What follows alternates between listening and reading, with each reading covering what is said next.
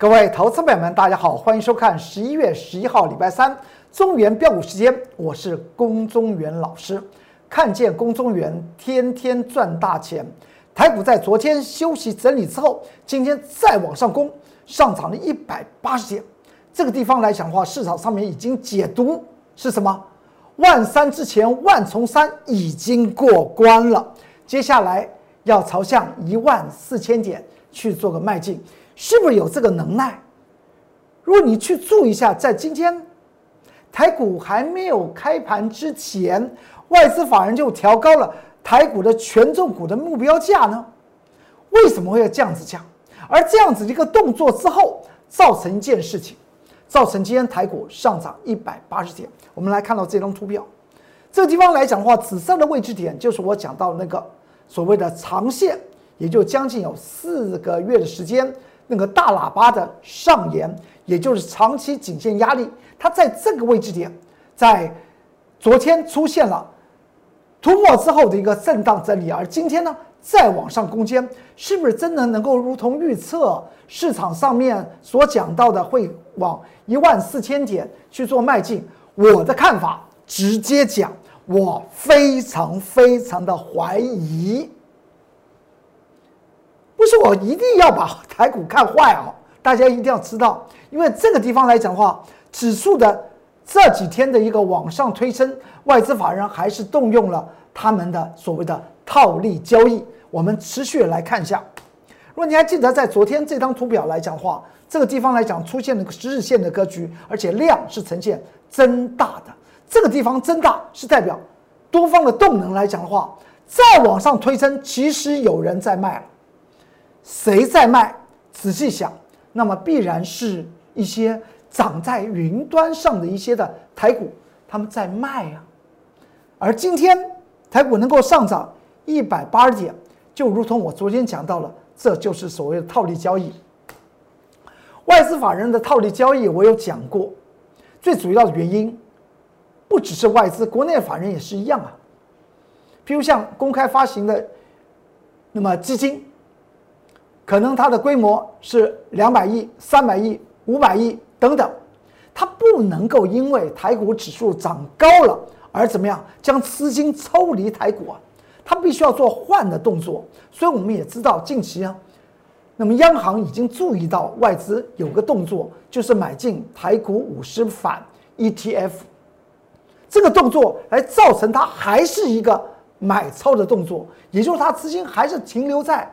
台股身上，但是这个地方来讲呢，他的思想却是做一个台股下跌的准备。就如同在昨天好了，昨天十一月十号礼拜二，自营商方面来讲的话，买超第一名是什么？是台股五十反一。这也是告诉我们，国内外的法人的思想都出现了一件事情，都似乎对于台股这个位置点。突破了我所讲到的这个颈线的压力一万三千点之后，会形成所谓的突破之后的一个拉回，所以他们的动作其实都已经在继续。而今天台股能够上涨一百八点的主要原因是法人在做一个套利的动作，所以呢，在法人方面形成转卖的情况之下。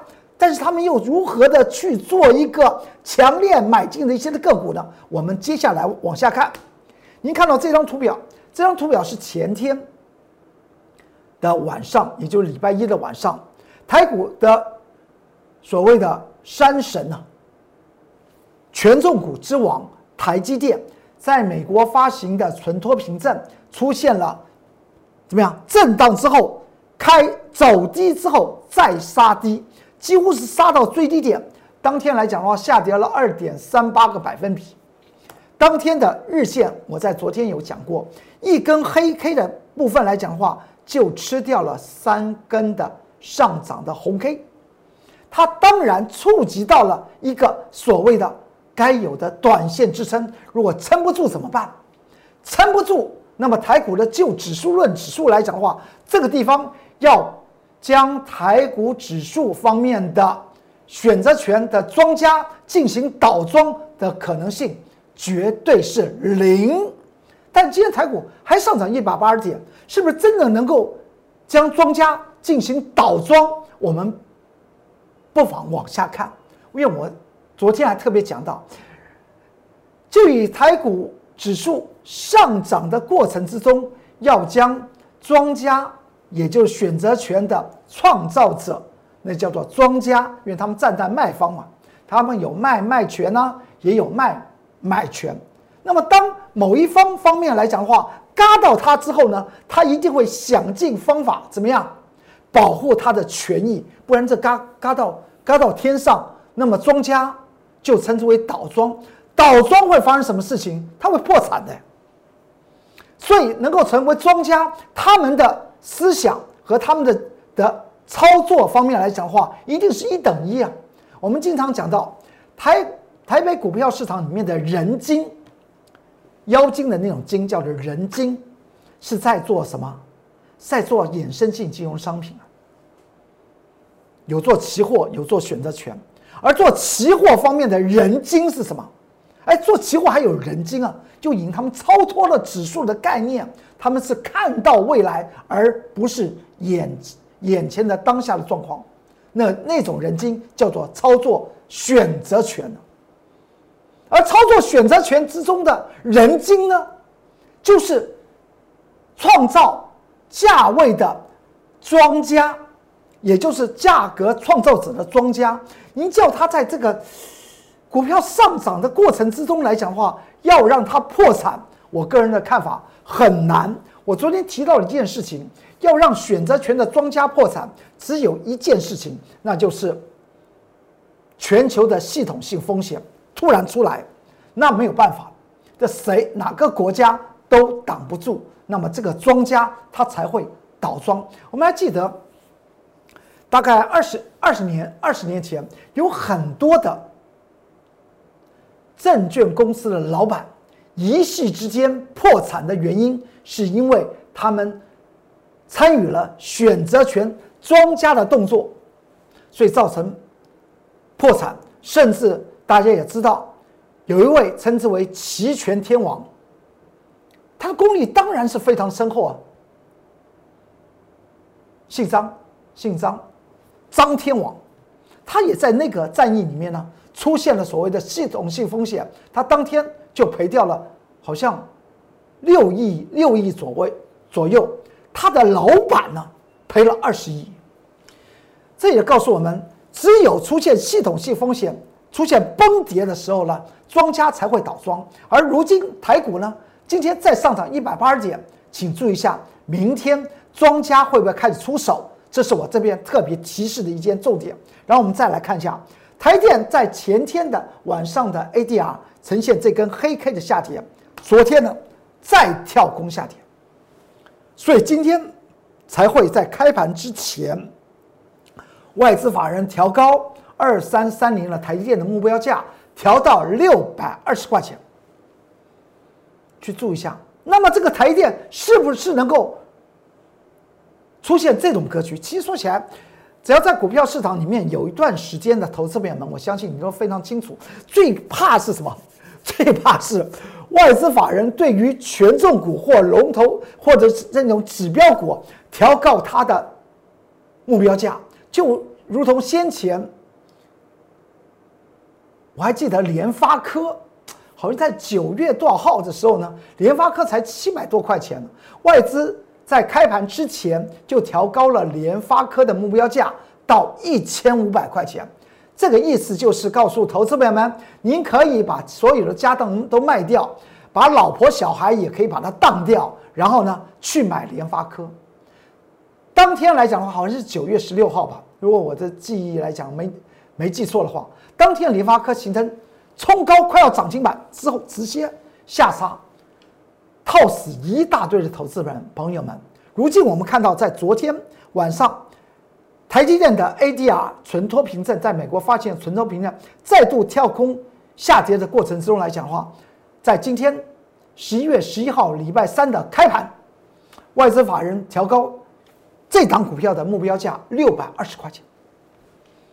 所以在这个地方，请注意一下，外资法人所进行的套利交易来讲的话，它仍然会持续进行。但是就指数论指数来讲的话，这个地方仍然要提高警戒。提高警戒来讲的话，怎么提高？当然是对于权重股方面来讲的话，你不可以太偏好，甚至你不可以因为外资法人调高台台电的目标价，别人已经连跌了两天的在海外发行的存托凭证，他调高他的目标价，在这个时候去做存股，做存股，存谁？存二三三零的台积电。不要吧！我先前讲过，为什么不在二零零九年初台积电在三十七块到三十八块钱之间去做存股的动作呢？而外资法人在现在他猛力买它到底是什么？能够将这个指数撑住的地方和指数创新高的格局是什么？这才是我们要去到注意的。像那些的股票，哎，都有些特色的。我们先把台电来看完吧。台电今天来讲的话，出现的这个格局是什么？外资法人调高台电目标价，台积电上涨一点三三个百分比。请注意一下，我把这张图表放大，这边上面有一个绿色的切线，切了很久，至少有两个半月到三个月。如果你一直长时间来看中原标股时间这个预测性的节目，你都知道这条线，也就是。四百六十块钱的台积电的这条颈线呢，我已经切了，真的是两个多月，快三个月了，我都没有改变啊。只是今天刚好看到这张图表了，就就有讲到。好，那我们去看到它今天台电是不是一根红 K？但是你去注意一下，前面的一根台积电是个跳跳水的，是个空方缺口，而它另外一边是一个多方缺口，称之为左缺右缺。倒行反转的讯号，所以今天外资法人，在开盘之前调高台建的目标价，是企图将这个倒型反转的形态做怎么样？做减缓不然大家不敢怎么样？不敢对于台股寄予厚望。那么它有一有一些高价的股票来讲的话，它怎么出得了呢？大家了解我的意思吧？再过来去注意一下，那么外资法人。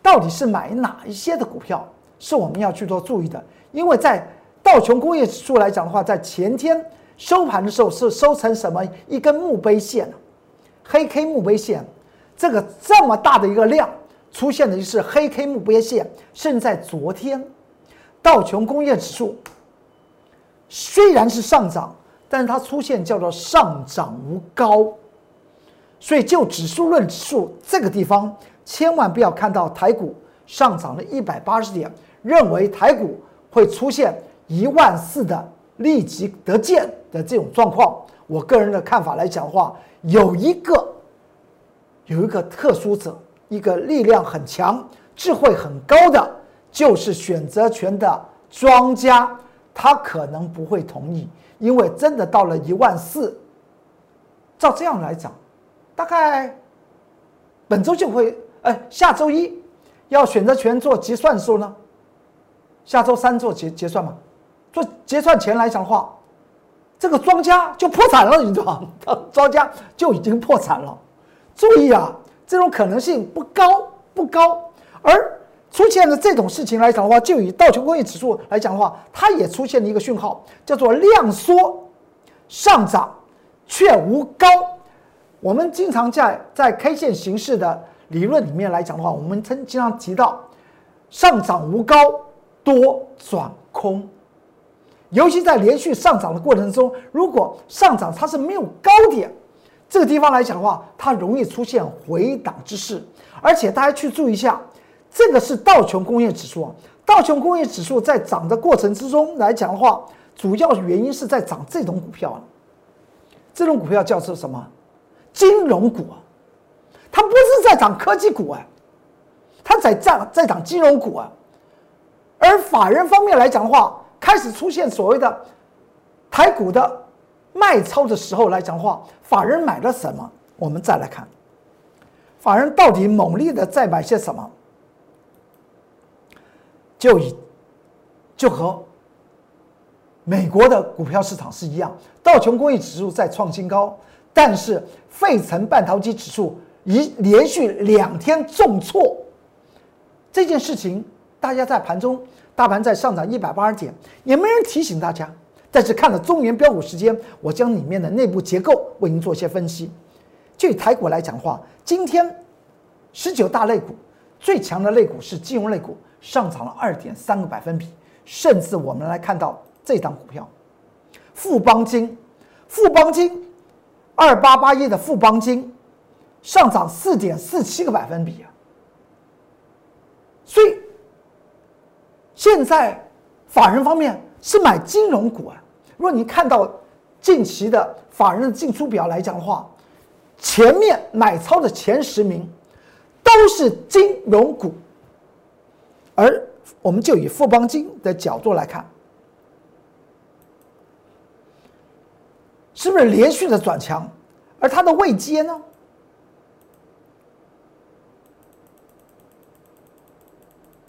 它的位阶在哪里？它的位阶在这里，台股都已经在一万三千多点了，但是富邦金从去年从之前的六九块钱回档回档过程中的那个那个那是民国二零一四年二零一四年这样的回档回档，现在在这里啊，所以您去注意一下法人的操盘术和我龚俊老师所讲到的，要买股票买这么。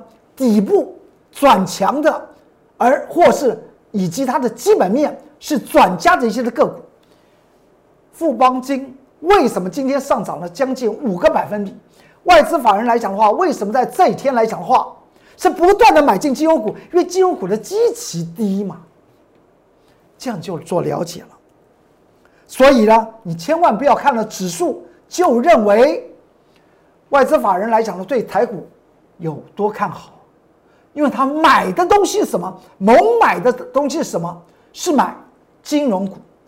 你看到费城半导体指数连续两天形成所谓的第一天是一个黑 K 创新高突破上升趋势线的上沿，它是一个轨道型突破那个轨道之后呢，出现冲高之后往下杀，然后再往下跳空杀，形成所谓的左缺右缺的。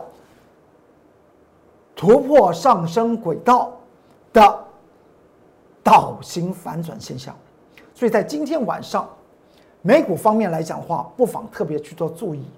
注意是什么？注意费城半导体能不能够像台股一样开始回神，或是您去注意一下道琼工业指数，它出现了是一个前天晚上出现的是一根放量的。跳高上涨八百六十三点的一个黑 K 墓碑线，昨天再度的往上涨，却出现了上涨无高的这种似乎要转弱的态势。而台股今天上涨一百八十点，这个地方就指数论指数，我个人的看法是，它是一个危险的地方。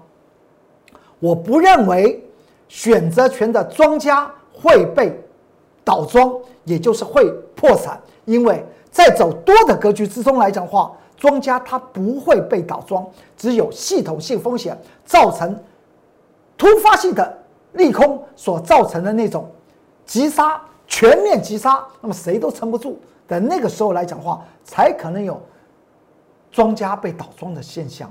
而且在大盘在礼拜一的时候突破之后，第二天就出现了法人出现的卖方的一个格局。而如今，今天台股上涨一百八点，请你看一下这个价量。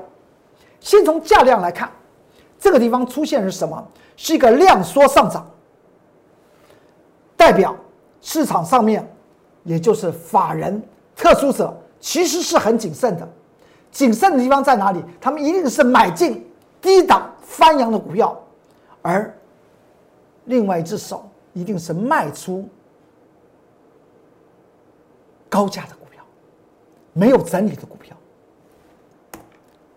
譬如像这张股票，这张股票来讲的话，三零三七新兴电子，我们在八月二十一号礼拜五，我们放空新兴电子，你看看新兴电子今天的涨势，今天再度的往上涨，上涨了四接近四个百分比，为什么新兴电子能够上涨的最主要的原因是什么？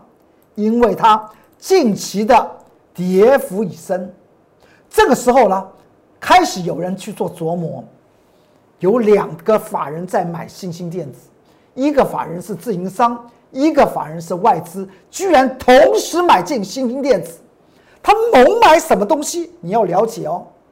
而他们要卖的是又是如何？昨天外资卖超里面来讲话，大概第二名啊，就是台呃第三名就是台积电了。今天外资调高台积电的平等，台积电才四百五十几块钱，调高目标价为六百二十块钱，实在让我龚尊老师要告诉各位投资朋友们，应该要提高警戒。因为他买的是什么？买的像这种已经整理了很久的新兴电子，而我们是在这边进行放空的新兴电子，而买的是什么？买的是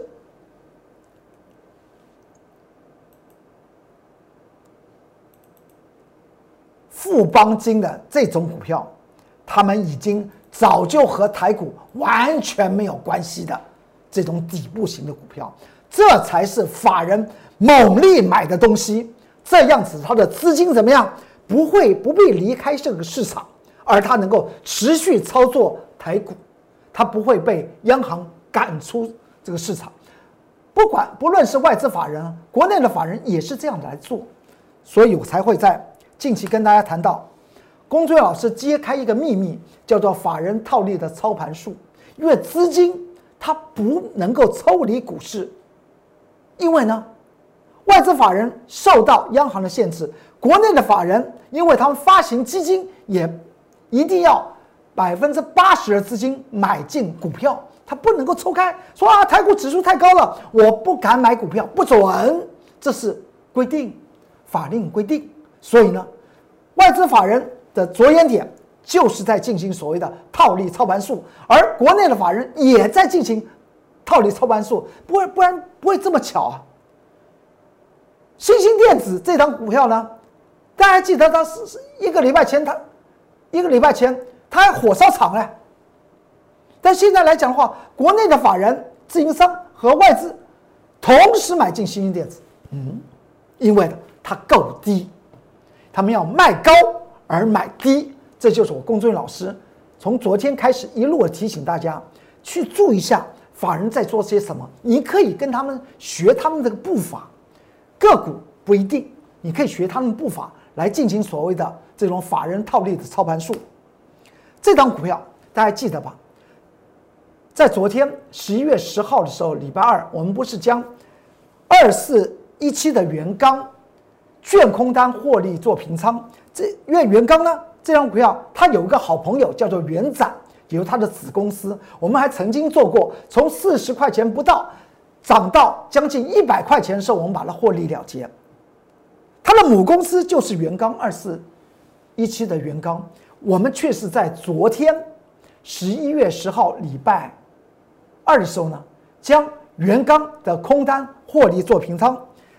在九月二十九号，我们放空元刚盘中的分线记录表，十一点二十八分放空。到了昨天十一月十号礼拜二盘中。它快要出现跌停板的时候呢，所以元刚是不是快要打成跌停板呢？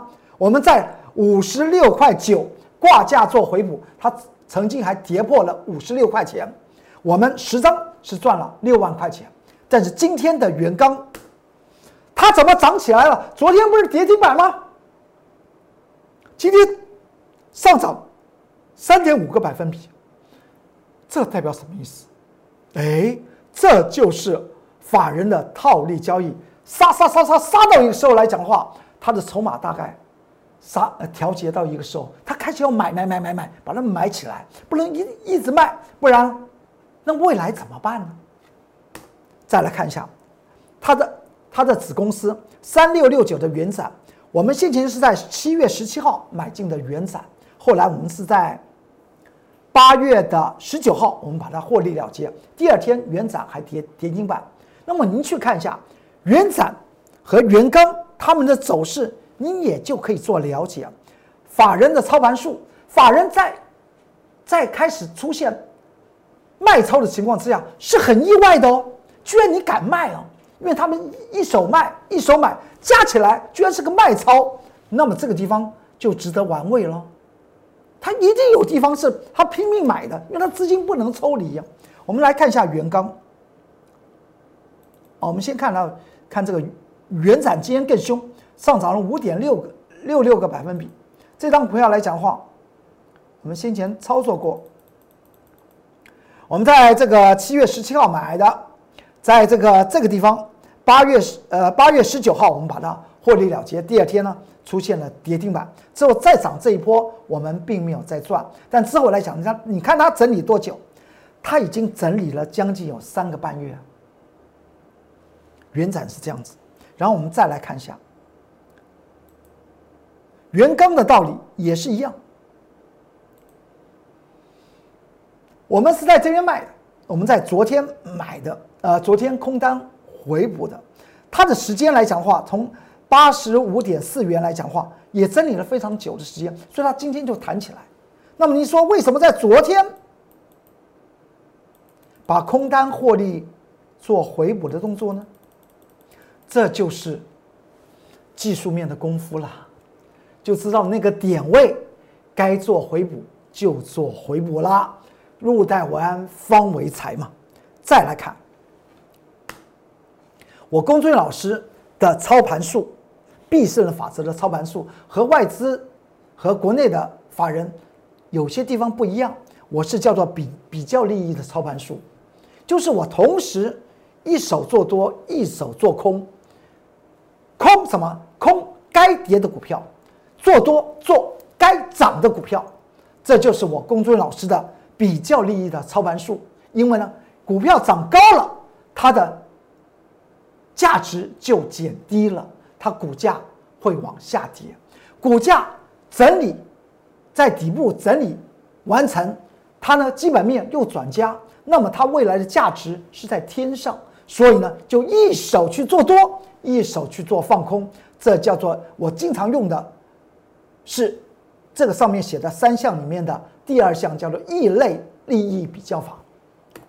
如果大家记得昨昨天吧，十一月十号礼拜二，我们不是做多了一档股票吗？大家记得吧？这是它的日线图。我说的整理似乎是已经完整了，底部形态似乎出现了，我们就做一个买进的动作。这档股票呢，是不是这档？八零四六的南电，一听到南电呢，现在市场上面称之我，称之我工作人员老师为南电王，哎，千万不要不用，因为我们操作南电已经第五趟了，第五趟，但是不用称王啊。那么广积粮，高筑墙，缓称王，这是中国人的礼数，中国人的修养，去注意一下。我们昨天买进的南电。我认为在当时来讲的话，似乎是底部完成了，所以呢就去做多南电。在今天，我们就把它卖掉，一天的时间，昨天一百三十块钱买，今天一百三十一块钱以上，就把它做一个了结。之后呢，南电居然收盘是一个下跌的，就代表我们在盘中浮动的跟踪，知道哎。似乎这个底部可能还没有完，所以我们又做抽离。所以呢，你看到这张图表就是我们进出表，南电的几月几号放空，几月几号回补，几月几号放空，几月几号回补。我们总共放空了四趟，而昨天是做多的那么一趟，所以呢，南电是第五趟操作完毕。为什么一档股票能够这样子操作？我从前举过例子。在第二次世界大战之前，日本的第一代的股神四川银藏就是做一档股票发家的。他是一什么时候做多，他就去做多。这档股票该获利了结，他就获利了结。一直到他开始转空的时候呢，他又开始针对于那档矿业股呢，开始进行放空。空完之后，到那个时候呢？空方已经走完了，他又去做多，所以他一档股票让他发家致富，十年获利一万倍，这就是第二代呃呃日本第一代的股神世川银藏所做的做法，南电何尝我们不能够用这种所谓的前辈高手他的操作手法来做南电呢？而昨天我们是放空了一档的股票，昨天进行放空，这档股票今天在盘中开盘就形成重挫，盘中再往下跌。后来几乎要跌停板，昨天放空，今天跳杀，这就是我所谓的比较利益的操盘术，一手做多，一手做空。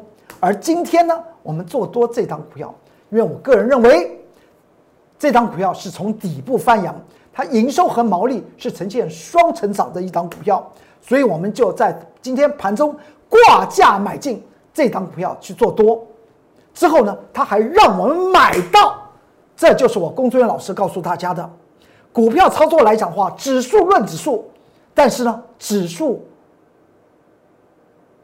放两边，个股多空发财摆中间，要注意的是钱的势头在哪里。指数我们已经了解了，但是个股要持续的多空获利，欢迎您跟着我工作人员老师来走。好，今天中原标股时间就为您说到这里，祝您投资顺顺利，股市大发财。我们明天再见，拜拜。立即拨打我们的专线零八零零六六八零八五零八零零六六八零八五摩尔证券投顾龚中原分析师。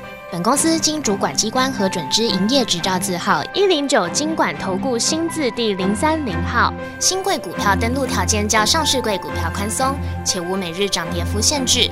投资人应审慎评估是否适合投资。本公司与所推介分析之个别有价证券无不当之财务利益关系。本节目资料仅供参考，投资人应独立判断、审慎评估并自负投资风险。